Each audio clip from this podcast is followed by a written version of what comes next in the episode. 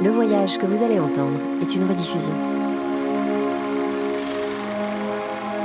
Når det sorgtunge tanker søker ham, vår store ensomme landsmann der nord i isen, der hans sterke ånd fant vingefang over viddene. Da kommer noen linjer av Nordlandets dikter Service meg i hu. Det kan gjengis omtrent slik.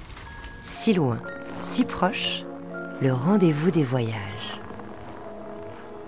Céline Develay-Mazurel, Laure Alary.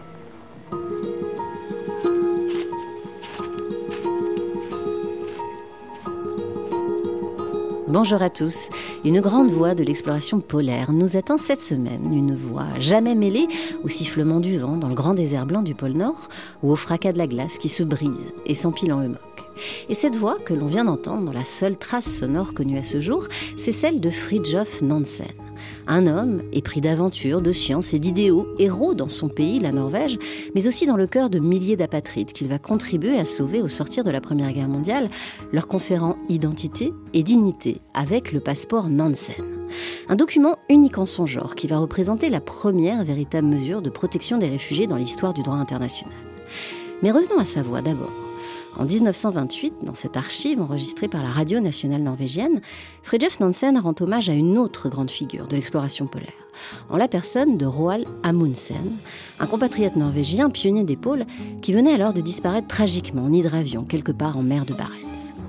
L'heure étant grave, le ton est solennel, sérieux forcément, et en l'entendant, on repense aussi aux images anciennes, nombreuses de Nansen.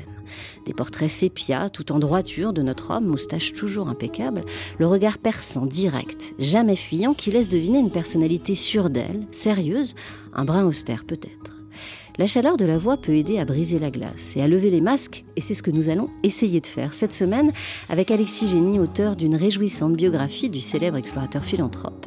Une biographie qui s'appelle Le passeport de Monsieur Nansen, publiée aux éditions Paulsen. Un passeport pour l'aventure, bien sûr. Pour un homme, le premier de tous les problèmes consiste à savoir quel est le travail qu'il doit accomplir sur cette terre.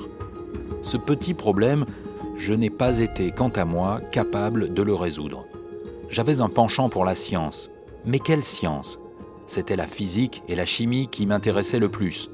Mais le démon de l'irresponsabilité, sur lequel je n'avais guère de prise à l'époque, n'aimait pas le genre de vie qu'exigeaient ses études, et il découvrit un beau jour que la zoologie avait infiniment plus d'attrait. Elle permettait plus de fantaisie, chasser, vivre au grand air. Et un beau jour, la créature irresponsable me souffla de faire un voyage dans l'océan arctique sous prétexte d'étudier la vie de la faune des régions polaires. J'avais alors 22 ans et ce fut le pas fatal qui me détourna de la vie paisible que promet la science.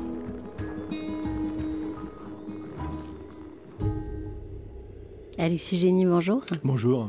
Alors à l'instant, on vient d'entendre euh, une lecture d'un extrait de discours tenu en 1926 par Fridtjof Nansen, bien après ses exploits polaires. Euh, à l'époque, c'était devant des étudiants de l'université de Saint-Andrews en Écosse, dont il venait d'être nommé recteur.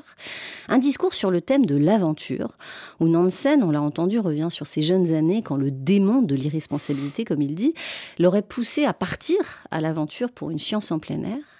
Et on a du mal, Alexis Génie, à croire à ce démon de l'irresponsabilité au sujet de Nansen, tant le, mot, la valeur de responsabilité semble irriguer, charpenter, on pourrait dire, euh, la vie tout entière de cet homme, rigoureux, sérieux. C'est en tout cas ce qu'on perçoit à la fois dans les images et dans sa trajectoire. Vous y croyez, vous, à ce démon? Alors, euh, ça doit être une mauvaise traduction. Euh, je dirais plutôt le démon de l'insatisfaction. Parce que euh, c'est étrange ce qu'a fait Nansen dans sa vie. Il a fait beaucoup de choses et il a fait beaucoup de choses de façon excellente. Il a excellé en tout. Il a été un petit peu champion du monde dans tout ce qu'il faisait. Mais il changeait de domaine régulièrement et il n'arrivait pas à se fixer sur euh, un but. Euh, par contre, à partir du moment où il se fixait temporairement sur quelque chose, il le faisait à fond. Oui, il a été recordman euh, du monde à 16 ans en patinage, champion de, ski en Norvège, euh, de fond, ski de fond. À l'époque, il va d'ailleurs participer à populariser le ski. Alors oui, alors il est champion de Norvège de ski à l'époque où il n'y avait que la Norvège qui faisait du ski. Donc ça veut dire champion du monde. Et c'est avec ses écrits sur le ski qui ont été publiés, qui ont été transmis en Europe, que le ski s'est répandu hors de Norvège. Bien plus tard dans sa vie, il y a la euh, fédération autrichienne de ski qui est venue le voir en disant, vous savez, c'est grâce à vous que nous existons. Voilà, c'est extraordinaire. C'est le type qui a aussi inventé le ski. Donc il excellait en beaucoup de choses. Et pour revenir à cette question de la responsabilité, ce mot euh, revient d'ailleurs, Alexis Génie, au tout début de votre récit, euh, cette fois à propos de la naissance de Fridtjof Nansen euh, en 1861 à Christiania, l'actuel Oslo. Puisque en fait, ce qu'il faut dire, et vous le racontez, il y a un frère qui va naître avant lui, un frère nommé Fridjof, mais qui va trouver la mort à moins d'un an. Et vous écrivez à ce sujet, il était le bon Fridjof, le survivant, celui qui doit réussir à vivre pour effacer la perte.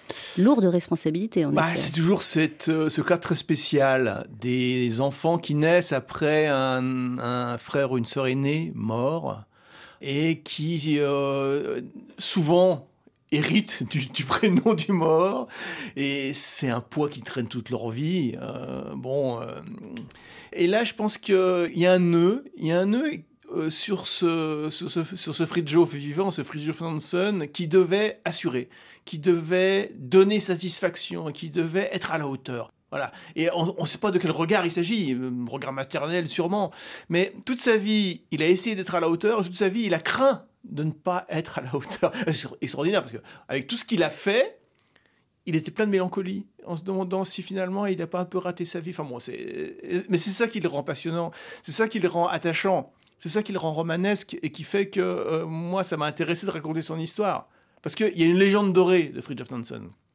Il a encore sa statue à la SDN à Genève. Mais euh, à, Bergen, il a sa statue, etc. Et tout ce qu'on peut trouver, les, biographies qu'on peut trouver ici ou là, c'est des, géographies incroyables. Vraiment, il est super euh, magnifique, il est extraordinaire, tout ce qu'il fait, c'est bien. Il est sportif, euh, philanthrope, ce que je crois, ce que je crois pas du tout.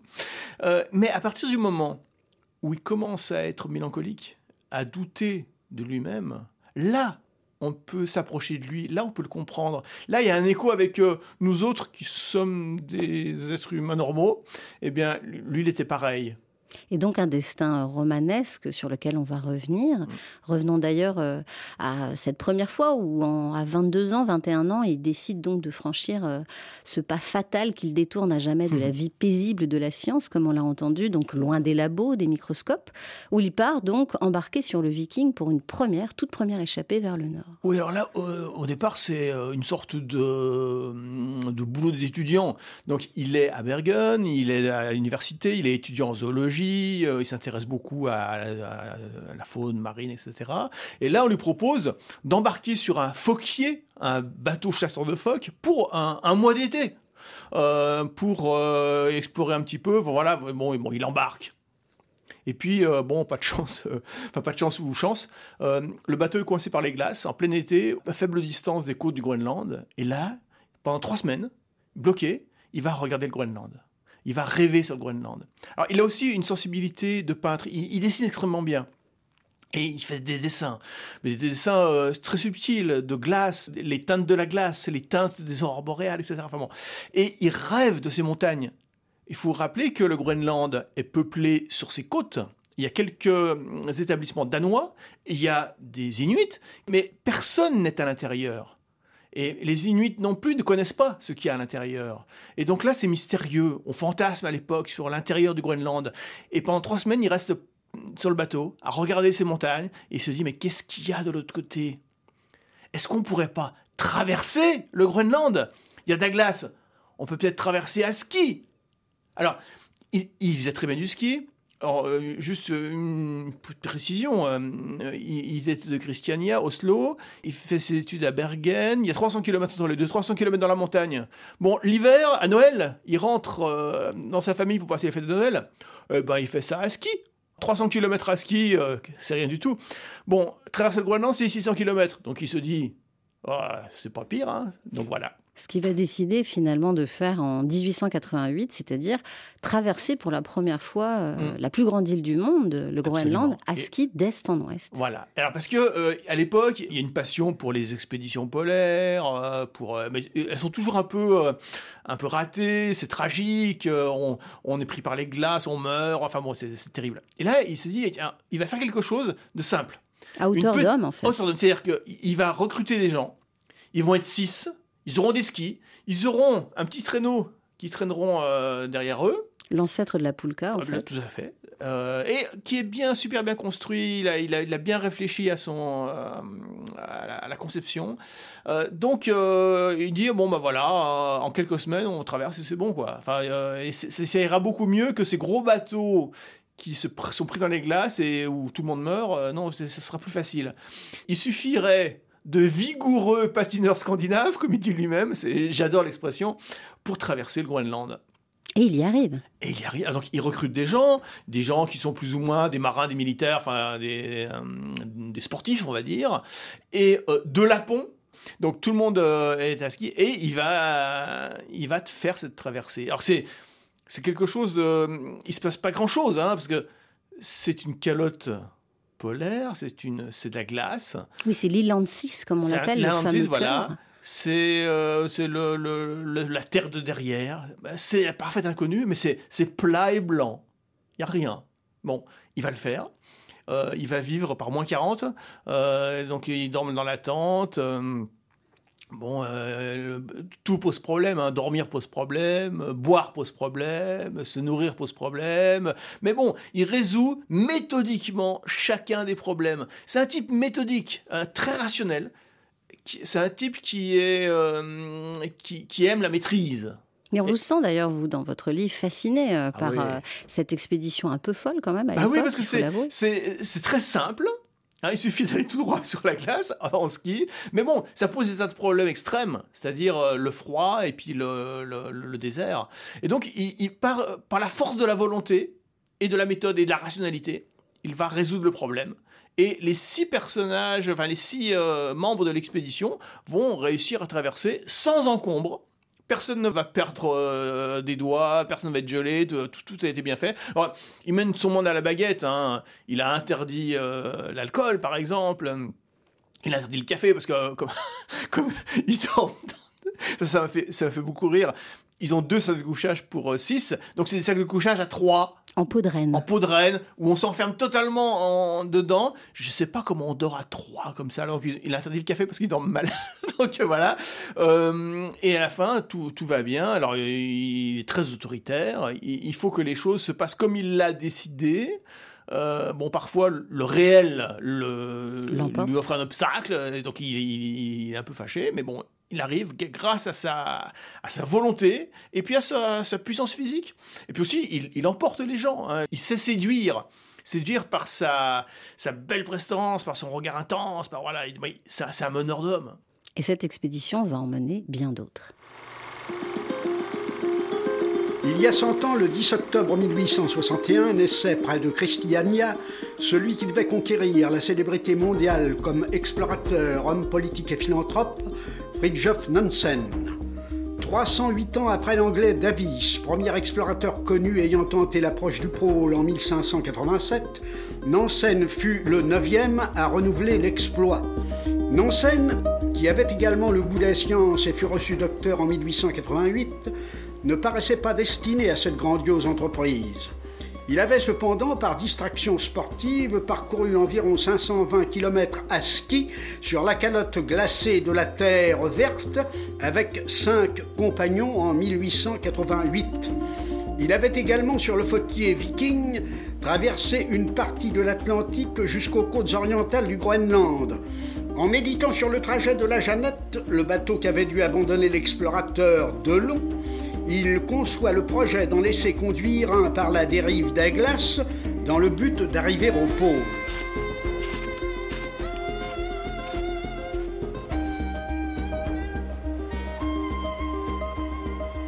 Alexis Génie avec cette archivina datant 1961 qui rend hommage à Fridtjof Nansen pour les 100 ans de sa naissance et qui reprend, on l'a entendu, le fil de son intrépide existence. On tourne une nouvelle page des exploits de Monsieur Nansen, en route cette fois pour le pôle Nord, à bord du Fram, premier navire à réaliser euh, la fameuse dérive transpolaire. Une dérive, on l'a entendu, dont Nansen a eu l'idée après la découverte des débris de la Jeannette. Mmh. un navire d'expédition polaire au funeste destin, broyé en fait par la banquise, et dont une partie de l'équipage va périr de froid et de faim. Racontez-nous cette idée d'abord. Oui, donc euh, la, Jeannette, ça fait partie de ces grandes expéditions tragiques euh, qui faisaient frémir un petit peu le public. Euh, la presse relayait ça. Donc ce bateau disparaît, on, finit par retrouver les, les corps, le journal de bord qui montre que voilà, ils sont pris par les glaces, broyés par les glaces, ils essayent de se sortir à pied, ça marche pas du tout. Enfin bon, ils meurent tous, c'est affreux. Mais c'est un peu une sorte de roman gothique un peu qui fait frissonner les gens. C'est vraiment la tragédie des glaces. Et un jour, on va trouver des morceaux de la Jeannette sur la côte du Groenland. Trois ans après, puisque c'était en 1878 que la Jeannette. La Jeannette, elle a échoué, euh, elle s'est brisée en Sibérie, beaucoup plus loin à l'est. Donc, on en déduit qu'il y a un courant qui va emmener les, les choses et donc les glaces de la Sibérie jusqu'au Groenland. Et là, Nansen a une super idée eh bien, il suffirait de se laisser prendre par les glaces et d'attendre que la dérive vous emmène vers l'ouest et ça passerait normalement par le pôle. Voilà. Il y, a une, petite hypothèse là qui est de passer par le pôle qui va pas se, réaliser. Mais l'idée est bonne, se laisser prendre par les glaces et dériver, ça marche. Donc, comme par sa première expédition, il est devenu assez célèbre, il est devenu un héros norvégien. En plus, il, bon, il, a quand même le physique pour. À l'époque où la Norvège a besoin de héros pour devenir indépendante de la Suède. Donc c'est un moment de nationalisme un peu exacerbé. Et lui, il est un héros parfait. C'est-à-dire qu'il est, euh, est sportif, il est beau, il est scientifique, il est aventuré, enfin bon, etc., etc. Donc là, il réussit à rassembler de l'argent pour construire un bateau, le Fram. Un bateau qui euh, pourra se laisser prendre par les glaces sans se faire broyer. Un bateau qui ressemble à une sorte de domino de coco, quelque chose d'assez rond. C'est-à-dire que si les glaces euh, le compriment, eh ben, il va euh, glisser et non pas être broyé. Il va être projeté au-dessus des glaces. Il va soulevé par la glace. Soulevé par la glace. Donc, il recrute des gens, il y a énormément de volontaires, donc une douzaine de, euh, de marins, militaires, etc., comme d'habitude, des Norvégiens, tous des Norvégiens, et ils embarquent, euh, ils prennent quelques chiens au passage, des fois qu'il faudra faire un petit tour sur la banquise. Ils vont tout au bout de la Sibérie, ils attendent le gel, la glace se forme, et ça y est, la banquise est formée et euh, le bateau est soulevé et ils attendent. Sachant que cette aventure euh, polaire, donc débutée, alors il y a eu des très longs préparatifs, mais disons que le bateau, le Fram, est parti en 1893 du, port de Bergen. Cette aventure, elle va durer Trois ans Ouais, trois ans à 12 dans un bateau qui est confortable mais petit. Et alors, euh, c'est bon, ben, c'est un peu compliqué. Parfois, c'est un peu tendu à bord, mais ça reste bon. C'est des Scandinaves, c'est Norvégiens. Hein, c'est pas des Italiens. Donc du coup, ça, les, gens restent euh, tout à fait euh, euh, courtois, calmes, voilà. Mais bon, ils commencent à trouver le temps long, d'autant plus qu'ils se rendent compte que la dérive les emmène un petit peu au nord, puis un petit peu au sud, un petit peu au nord. La dérive zigzag. Et ça, ils n'avaient pas prévu. Et donc là, Nansen est très vexé quasiment parce que il avait tout pensé, tout prévu, trouvé ça génial. Et là, la réalité euh, lui met des bâtons dans les roues. Il a horreur de ça. Il décide de finir à pied. C'est-à-dire qu'il arrive, euh, le, bateau euh, arrive pas, trop loin du pôle, genre 800 km du pôle, je ne me souviens plus exactement. Il décide, avec un compagnon, de prendre des traîneaux, les chiens et d'y aller à pied. Au bout de deux ans. Au bout de deux ans. Ah, bon, il est patient quand même. Et donc il va le faire. Et puis en fait, euh, ça marche pas non plus. C'est-à-dire que la banquise, c'est pas du tout quelque chose de lisse, c'est pas de la glace lisse, c'est complètement chaotique parce que c'est agité par les courants, par la mer, tout ça. Donc en fait, c'est impossible à deux d'avancer avec, avec un traîneau, il faut, le, faut les tirer par-dessus les, euh, les, chaos de glace. Et il arrive à une certaine euh, latitude, la plus haute jamais atteinte à l'époque, donc il est là l'homme le plus au nord. Et il décide de faire demi-tour. Il bat en retraite. C'est un terme qu'il a écrit lui-même. Bon, ça va durer quand même un an pour revenir. Parce qu'il est quand même perdu dans les glaces du pôle. Euh, les cartes sont, sont nulles parce que personne n'est jamais allé là-bas. Euh, il va passer un hiver dans une cabane. Alors ça, c'est un truc euh, fascinant. Une expérience presque de survivalisme, en quelque Ah, sorte. complètement, mais survivalisme extrême. C'est-à-dire que il construit, avec son compagnon, il construit une cabane en pierre 2 mètres sur 3. Bon, imaginez des toilettes un petit peu grandes, c'est pas, pas beaucoup plus grand. Et avec un toit en peau de phoque, ils vont rester là dans la nuit polaire pendant 8 mois. 8 mois l'un sur l'autre, en mangeant de la viande d'ours frite dans de la graisse de morse. Bon, ils, vont prendre 10 kilos chacun, parce qu'ils bougent pas trop.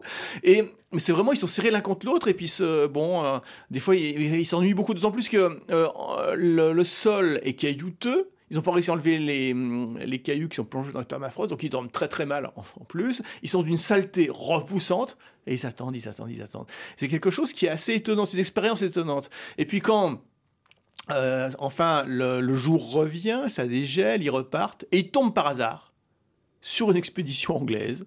Euh, c'est- très étonnant comment on, on arrive à, à tomber sur une expédition. Et donc, il revient en Norvège, et là, il y a un triomphe. Il y a les- des milliers et des milliers de gens dans la rue qui lui font un triomphe. Il est reçu par le roi. Et le va- bateau aussi revient. Le bateau revient, heureusement. Personne n'est mort. Alors, ça a un peu déçu quand même. C'est-à-dire que les gens, quand il racontait son expédition, il faisait des conférences. Les gens attendaient quelque chose de terrifiant, de terrible, la mort, la folie, le cannibalisme, etc. Mais non, pas du tout. Ils ont été dans leur petite maison euh, flottante, euh, euh, une sorte de, de rêve, de rêve norvégien, de rêve scandinave. De, vous savez, la, je sais plus comment on appelle ça en, en danois, le, le, le cocooning danois, mais euh, simplement. Le. Voilà, c'est ça. ouais. Et donc, c'est une expédition décevante en termes de tragique. Mais ils sont rentrés tous. Il a écrit un livre qui raconte tout ça, où il efface un peu euh, pudiquement toutes les tensions et les problèmes. hein. Et ce livre est un succès de librairie européen. C'est traduit en anglais, en allemand, en français. Et il devient une gloire européenne. Il devient un super-héros norvégien et une gloire européenne. Il est vraiment l'explorateur. Et son livre, alors étrangement, euh, il y a une sorte de passion autour de son livre. On se demande maintenant, qu'est-ce que les gens y trouvaient? Ben, Peut-être euh, cette espèce de, survivalisme, peut-être euh, le triomphe de la volonté, euh, peut-être voilà des choses comme ça. Et il devient très très célèbre. Et puis la Norvège devient indépendante, il devient diplomate. On en parlera après, mais d'abord parlons justement de ce livre, euh, Plus au nord, Farthest. North. Euh, c'est le titre anglais euh, de ce récit que Fran Hansen, effectivement, à son retour de son expédition polaire. Un livre aussi où on sent quand même une, une plume euh, romantique, vous en aviez parlé, euh, mélancolique et lyrique aussi. Extrait de ce récit, intitulé en français donc, Vers le pôle.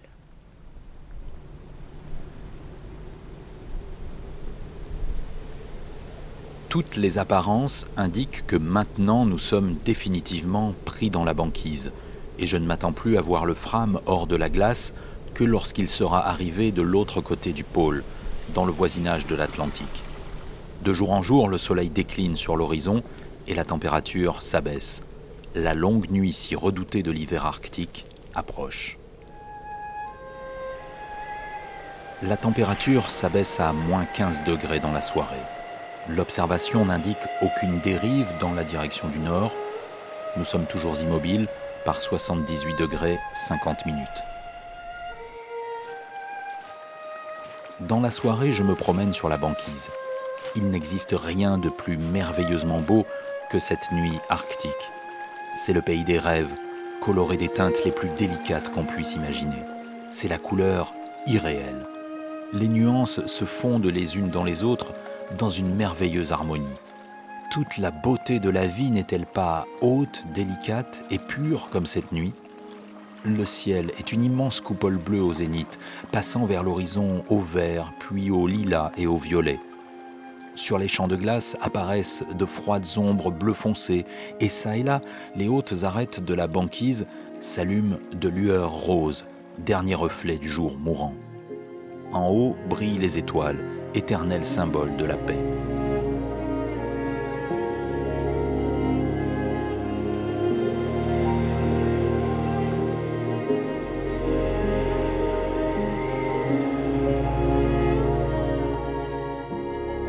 Ces mots de Fridtjof Nansen donnent à entendre une profonde sensibilité et surtout une, une vraie rencontre. Mm. On l'entend entre Nansen et le monde arctique, le grand, l'extrême nord finalement, avec ses lumières, les mille nuances de ses paysages qu'il mm. faut aussi savoir lire. Sachant que le Nord a toujours évidemment euh, fasciné, euh, et pas que Nansen. On a parlé d'idées du Nord, euh, d'un Nord inaccessible finalement, qui s'échappe toujours à mesure qu'on cherche à l'atteindre. Et on a bien entendu finalement ce, alors peut-être pas mélancolie, mais en tout cas ce romantisme. Mm finalement qu'avait euh, aussi Nansen, malgré toute sa rigueur de chef d'expédition. Oui, tout à fait. Alors, il, a un côté héros romantique. Euh, il est très très sensible euh, aux lumières, aux couleurs. Il est très sensible aux, grands espaces un peu vides. Il est très sensible au, romantisme aussi scandinave, des, vieux récits scandinaves, des, dieux scandinaves, des héros scandinaves, etc. Les sagas. C'est l'époque. Hein. Et donc, il, a aussi une, âme de peintre également. C'est-à-dire qu'il il, a su. De, moi, je, suis assez admiratif de ces, de ces pastels de, de lumière euh, arctique. Il a su rendre cette délicatesse, ces, ces couleurs euh, du bleuté, rose, euh, donc sur les. Et puis ces, ces, espèces de montagnes de glace, et roches. C'est à la fois terrible et doux. Enfin, c'est très très étrange l'Arctique.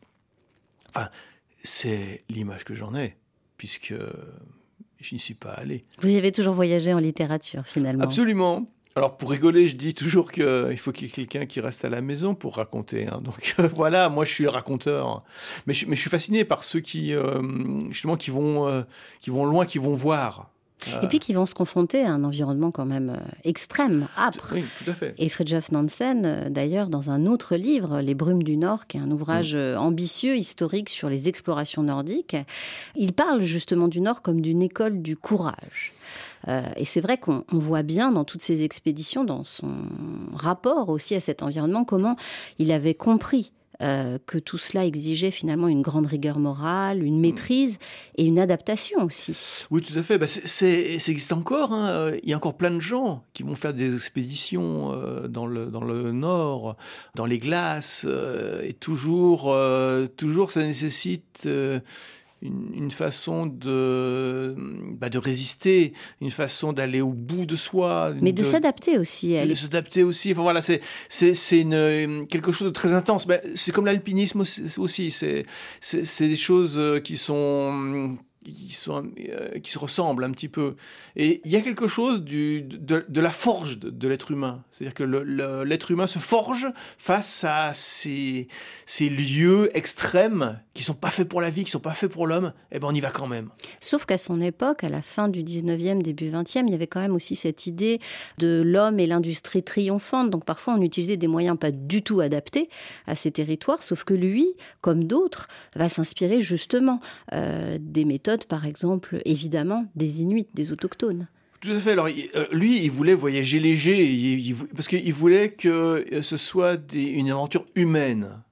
Quand Scott, euh, qui voulait aller au pôle Sud, lui dit oh, Moi, j'ai des traîneaux à vapeur Bon, il trouvait ça nul. Euh, franchement, il trouvait que c'était. alors, quand André aussi, aventure, aventurier explorateur suédois, voulait aller au pôle en ballon, là aussi, il trouvait ça nul.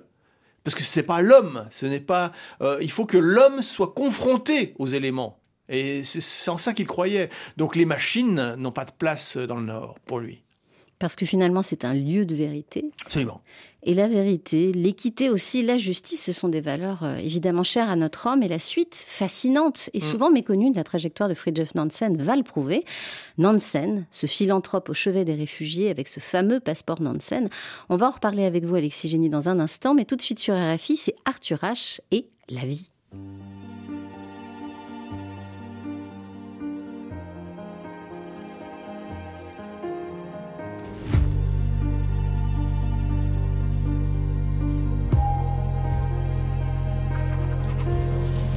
À l'origine, tout résonne, tout resplendit, tout s'illumine, tout s'envole. Un arbre, un océan, un orage, un enfant. Tout croît, tout grandit dans l'éternel printemps. À l'origine, une caresse qui te traverse. Un regard qui t'éclaire et te protège. À l'origine, quelqu'un qui te prend par la main et qui te murmure la vie. La vie, t'as choisi. Oh, la vie t'as choisi. À l'origine, une peur comme incrustée et qui tourne et qui tourne dans l'absurdité. Un coup mauvais sous ta peau tatouée. Une mémoire malsaine qui t'a contaminé. Et l'amour qui soudain se rétrécit. Et la flamme qui s'éteint, qui s'obscurcit. À l'origine, quelqu'un qui te lâche la main et qui te dit la vie. La vie t'a trahi. Oh, la vie t'a trahi. Vous écoutez Si loin si proche. Pour moi, un homme est grand, pas seulement par ce qu'il a fait, mais aussi par la façon dont il l'a fait. Pour moi, il y a deux très grands noms ce qui concerne l'exploration polaire. Pour l'Arctique, c'est Nansen, parce qu'après avoir fait des choses exceptionnelles, il a créé, vous le savez, et devant quelle difficulté, le passeport Nansen, grâce auquel des millions d'hommes ne sont pas morts de désespoir, et Shackleton, et qui a fait des choses extraordinaires et qui n'a jamais perdu un homme. Donc pour le nord, Nansen, pour le sud, Shackleton. Avec la voix de Paul-Émile Victor, le grand artisan des expéditions polaires françaises, ici capté dans une archivina datant de 1982, on continue de gravir, à si loin si proche, les marches d'un panthéon polaire peuplé d'hommes, à la cuirasse solide et au goût prononcé pour la science et la découverte, à une époque, la fin du 19e siècle, le début du 20e, où les pôles représentaient encore les dernières terres d'inconnus de notre planète. Et dans ce panthéon, on l'a entendu, pour Paul-Émile Victor, le Norvégien Fridtjof Nansen occupe la première place, au nord en tout cas.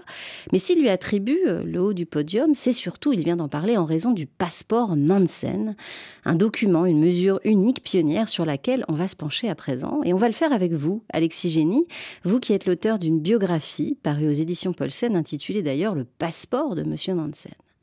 Alors je me demandais, euh, Alexis Génie, ce passeport, ce fameux papier, euh, précieusement gardé, paraît-il, par euh, les familles d'apatrides, ou en tout cas les enfants de ces apatrides réfugiés.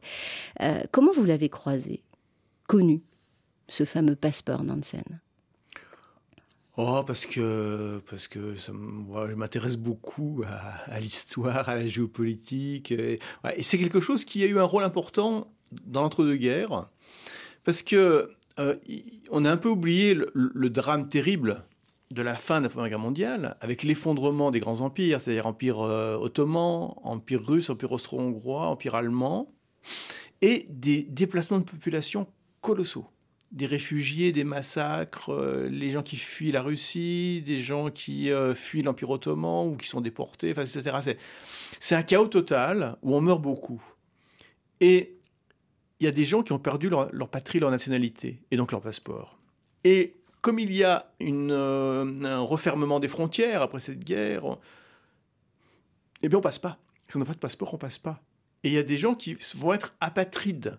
Par exemple, euh, les, Russes euh, qui, ont fui l'Union soviétique, un décret a été signé par Lénine comme quoi, s'ils si, sont en dehors de l'Union soviétique sans autorisation, ils perdent leur nationalité.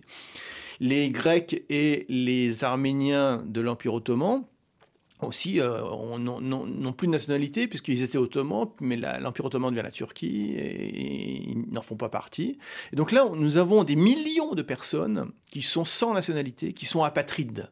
Et ça, ça pose un gros problème parce que personne ne veut les faire rentrer sur son territoire. Oui, parce qu'ils viennent frapper aux portes d'Europe. Bien sûr. Et, et, là, donc du coup, nous avons des millions de personnes qui vivent dans des camps, dans des conditions épouvantables, à en Turquie, euh, voilà, en, euh, en Syrie, euh, également dans, comment dire, en Pologne, des pays baltes, etc.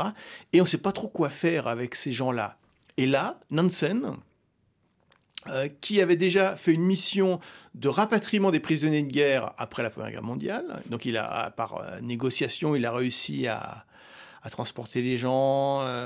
voilà, mais là, c'était des gens qui étaient des nationaux. Parce qu'on n'a pas dit, il a été nommé euh, président de la délégation norvégienne auprès de la Société des Nations qui a été créée en 1920. Voilà, qui, est l'ancêtre de l'ONU, le premier essai de l'ONU. Euh, et donc là, il s'occupe d'abord des prisonniers de guerre, ça fonctionne. Euh, il a réussi à transporter 400 000 prisonniers, des Russes qui étaient prisonniers en Allemagne, des Allemands qui étaient prisonniers en Russie. Il arrive à les échanger, il arrive à sauver pas mal de monde. Mais là, maintenant, il y a le problème des millions d'apatrides dont personne ne veut. Donc il a une idée géniale eh ben, de leur donner euh, une existence légale, c'est-à-dire de créer un passeport d'apatride. Ça veut dire, c'est pas un passeport d'un pays, c'est un passeport d'humanité finalement. Euh, on, leur donne un statut.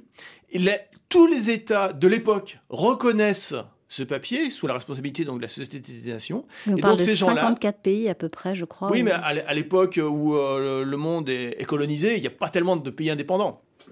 Donc l'essentiel des pays européens euh, reconnaissent ce, passeport. Et les gens peuvent passer les frontières. Ils peuvent sortir de ces camps où, ils mouraient à petit feu. Et ils peuvent s'installer en Europe, ils peuvent s'installer en Amérique, euh, ils peuvent euh, refaire une vie loin de cet ex-pays qui ne voulait plus d'eux. Donc ça a été beaucoup de Russes, ça a été beaucoup d'Arméniens, ça a été des Grecs euh, de, qu'on appelait les Grecs d'Asie mineure de, Turquie. Et donc, pas mal se sont installés en France d'ailleurs. Et il y a des tas de gens euh, connus, voilà. Euh, Marc Chagall, par exemple, a profité de ce, de ce passeport. Robert Capa, qui ça encore Serge Prokofiev, Igor Stravinsky, Rachmaninov, Nicolas de Stahl. Vous en avez parlé, Marc Chagall, Nina Berberova. Nabokov mm, aussi, Onassis. Mm. Et on voit bien effectivement, euh, Alexis Génie, pour aller dans le sens de ce que vous exprimez, que ça va non seulement permettre la mobilité de ces apatrides, et donc aussi façonner, refaçonner la culture ou les cultures en exil, que ce ah soit bah, en France ou en Europe. Absolument. Et alors, euh, aussi, mais ce qu'il faut voir, c'est que ce n'est pas parce qu'il était philanthrope qu'il a créé ça.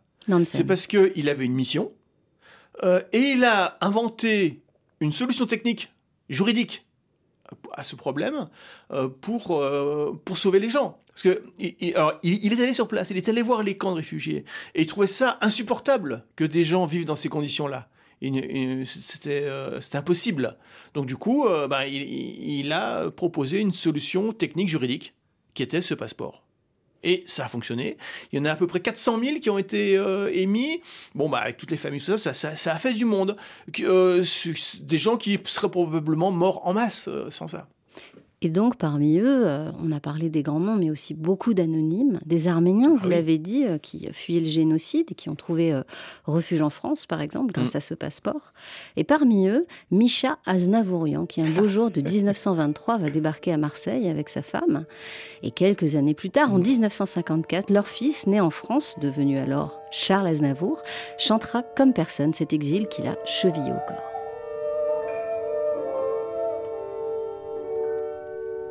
Toutes les gares se ressemblent et tous les ports crèvent d'ennui. Toutes les routes se rassemblent pour mener vers l'infini.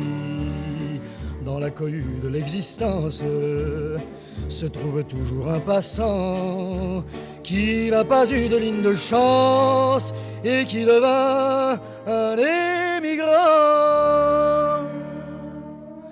Regardez-le comme il promène son cœur au-delà des saisons. Il traverse des murs de haine, des gouffres d'incompréhension à chaque nouvelle frontière, espérant enfin se fixer. Il fait une courte prière vers ce ciel qu'il a oublié. Regardez-le, il déambule sans jamais savoir où il va marche comme un somnambule et les gens le montrent du doigt. Le monde entier file la haine, le ciel là-haut n'y comprend rien. Les heureux forment une chaîne en se tenant par la main. Pas moyen d'entrer dans la danse. Le calendrier a son clan. Si tu n'as pas de ligne de chance, tu resteras un émigrant. Regardez-le comme il promène son cœur au-delà des saisons. Il traverse des murs de haine des gouffres d'incompréhension à chaque nouvelle frontière. Alexis Génie, Les Arméniens et Fridtjof Nansen, c'est une histoire euh, forte, une histoire à laquelle d'ailleurs euh, dans votre livre, dans cette biographie aussi romancée, on va en parler, une histoire à laquelle donc vous donnez toute sa place puisque vous émaillez euh, votre biographie de Nansen et ses récits d'expédition à des séquences pour le coup plus quoi romancées vous vous donnez place à une voisine centenaire, Madame Abkarian, pour parler justement de ce fameux mm. passeport Nansen et de l'importance qu'avait Nansen aussi pour les, pour les Arméniens. Oui, puis pour euh, donc tous ces gens qui ont pu être, euh, qui ont pu avoir une personnalité juridique, qui ont pu euh, justement du coup passer les frontières et qui ont gardé ce papier comme une relique. Hein. Il y a beaucoup, beaucoup, de gens, beaucoup de familles comme ça qui gardent ce, ce papier. Et alors bon, c'est vrai que cette Madame Abkarian, je l'ai inventé euh, c'est du roman, mais bon, je suis romancier hein, au départ. Et euh, c'est aussi une façon de parler euh, du, dès le début du bouquin, de parler du passeport, parce que c'est, un peu compliqué de, de parler d'Ansen parce qu'il est double. Il y a l'explorateur polaire, il y a le diplomate. Mais le diplomate n'a eu lieu que parce qu'il y a eu explorateur polaire. Et on se souvient d'explorateur polaire que parce qu'il y a eu le diplomate. Donc euh, il fallait dire euh, deux moments de sa vie très différents en, en même temps. Et le roman peut ça. Et donc en 1922, Nansen va euh, aussi, en raison de ce passeport et tout son engagement diplomatique, recevoir le prix Nobel de la paix. Après quoi, progressivement, il va se retirer de la diplomatie internationale. Mais il va continuer quand même de rêver, euh, même à 68 ans, à un survol euh, des pôles par avion qu'il ne fera pas. Et finalement, en 1930, son cœur le lâche. Et derrière lui, il laisse le souvenir, alors vous en avez parlé, d'un héros façonné par la légende nationale norvégienne. Il aura d'ailleurs des obsèques nationales, dignes d'un roi, vous écrivez. Et puis reste aussi euh, ses cartes, ses récits d'exploration, des relevés scientifiques en pagaille, ce passeport, bien sûr, et toutes ces lignées familiales qui lui doivent, pour ainsi dire, la vie. Il y a le Fram aussi, qui est exposé euh, encore aujourd'hui euh, en Norvège. Et puis ses idées, évidemment, à commencer par euh, la grande idée jugée au départ euh, saugrenue, qui est celle de la dérive transpolaire et qui aujourd'hui est toujours d'actualité. Depuis deux jours, un vent violent balait l'Arctique avec des rafales à 40 nœuds. En eau libre, à quelques kilomètres au sud, une forte houle s'est formée. Elle a fini par rattraper la zone de glace sur laquelle le bateau s'est échoué. En quelques minutes, la banquise s'est brisée comme un miroir. On amène un bateau à la lisière de la glace parce que Tara n'est pas un brise-glace.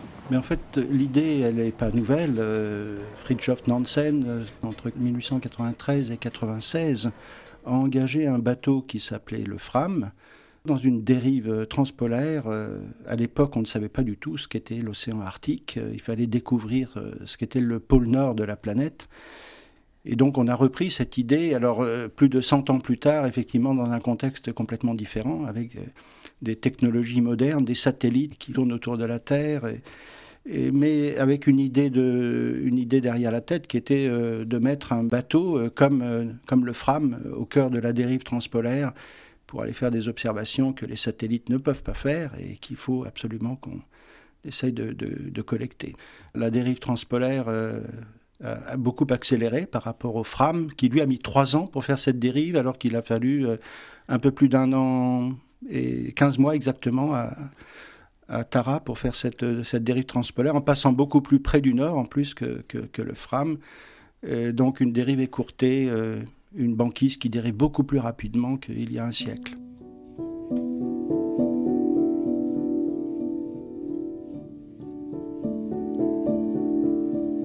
Alexis Génie, on vient de l'entendre dans cette archivina datant de 2008 par la voix de Jean-Claude Gascard, qui est le coordinateur de l'expédition Tara en Arctique. On a entendu que Nansen a fait des petits et qu'on continue de dériver, si je puis dire, dans son sillage. Sauf qu'aujourd'hui, il s'agit peut-être évidemment moins de découvrir le monde et d'y planter le drapeau que de protéger et d'alerter sur sa réalité, surtout qu'au-delà du cercle arctique, le réchauffement y est trois fois plus rapide que la moyenne mondiale. C'est vrai, mais euh, alors bon, l'Arctique, c'est un monde extraordinaire, hein, parce que c'est plus un monde où, la vie est extrêmement présente. Euh, c'est grouillant de vie, euh, l'Arctique, malgré, le froid. Donc c'est un endroit à, explorer, c'est un endroit à connaître, c'est un endroit du coup à, à, protéger aussi. Et puis, bon, essayer aussi d'empêcher son exploitation minière, pétrolière, etc., qui, qui serait dramatique. non, ça reste un endroit endroit euh, relativement vierge et, passionnant. Donc euh, ça donne envie d'y aller. Et qui renseigne aussi de la réalité du mm. monde, justement. Ce sont les pôles qui nous disent aussi euh, l'état de la planète, c'est ce qu'on entend. Et effectivement, on pense mm. aussi à la question des réfugiés, puisque finalement, dans ce contexte de réchauffement climatique, il y aura de plus en plus de réfugiés climatiques. Et on pense là aussi à Nansen et à son fameux passeport. Ah, c'est vrai que hum, bon, les, conditions sont un peu différentes parce que la, bon, les apatrides, euh, c'est quelque chose qui, qui n'est plus censé exister puisque l'ONU euh, a décidé qu'on ne pouvait pas créer des apatrides. Euh, donc, mais par contre, maintenant, il y a énormément, en effet, de réfugiés, de gens qui. Il y a un statut des réfugiés qui, justement, est héritier de voilà, cette tout à fait. Et donc, c'est un petit peu différent, mais je crois qu'il a entamé une réflexion euh, qui euh, continue parce que ben, le, le, drame continue. Euh, et, donc, c'est, il est à l'origine de, pas mal de choses, cet homme-là. Et c'est bon, ben, ça valait le coup de raconter son histoire, d'autant plus que bon, c'est, c'est un personnage hautement romanesque. Hautement romanesque et en même temps, et c'est bien ce que vous avez dit, c'est que aussi c'est un homme avec ses failles, c'est pas le héros sans peur et sans reproche. Et on sent vraiment, et c'est ça la conclusion peut-être aussi de, à la fois cette émission et puis de votre livre, c'est de comprendre comment finalement on a voulu bâtir euh, une grande statue, ériger une statue, et finalement ça n'était qu'un homme. Oui, c'est un homme, et c'est bien mieux. Et, je pense que le roman est fait pour ça. C'est-à-dire que le roman est lucide comme, euh, comme type de récit. Et donc, euh, on, a envie de donner dans le roman à la fois toutes les dimensions d'un homme, à la fois son côté héros, son côté extraordinaire, puis son côté très normal, voire euh, ses, états d'âme, ses mélancolies. Euh, jusqu'à la fin de sa vie, il se demandait s'il n'avait pas loupé sa vie quand même. Euh, et puis même son prix Nobel, il disait mais pourquoi on m'a donné ça pour ça que j'ai fait par hasard? Alors que j'aurais préféré avoir un prix Nobel de médecine ou de, de sciences. bon, et, et ça, ce côté insatisfait, c'est passionnant. C'est un homme normal, c'est un homme normal euh, avec quand même euh, des, des, capacités extraordinaires. On en revient finalement, Alexis Génie, à ce démon de l'insatisfaction. Absolument. Alexis Génie, merci. Merci. Je rappelle le titre de votre livre Le passeport de Monsieur Nansen, un livre publié aux éditions Paulsen. À signaler aussi que votre précédent livre, consacré à John Muir, le naturaliste visionnaire américain, est sorti en France en édition de poche, mais aussi en BD, toujours aux éditions Paulsen. Des éditions Paulsen qui nous emmènent depuis des décennies dans l'épaule, avec notamment aussi une magnifique version illustrée de Vers l'épaule, le grand récit de Fridtjof Nansen.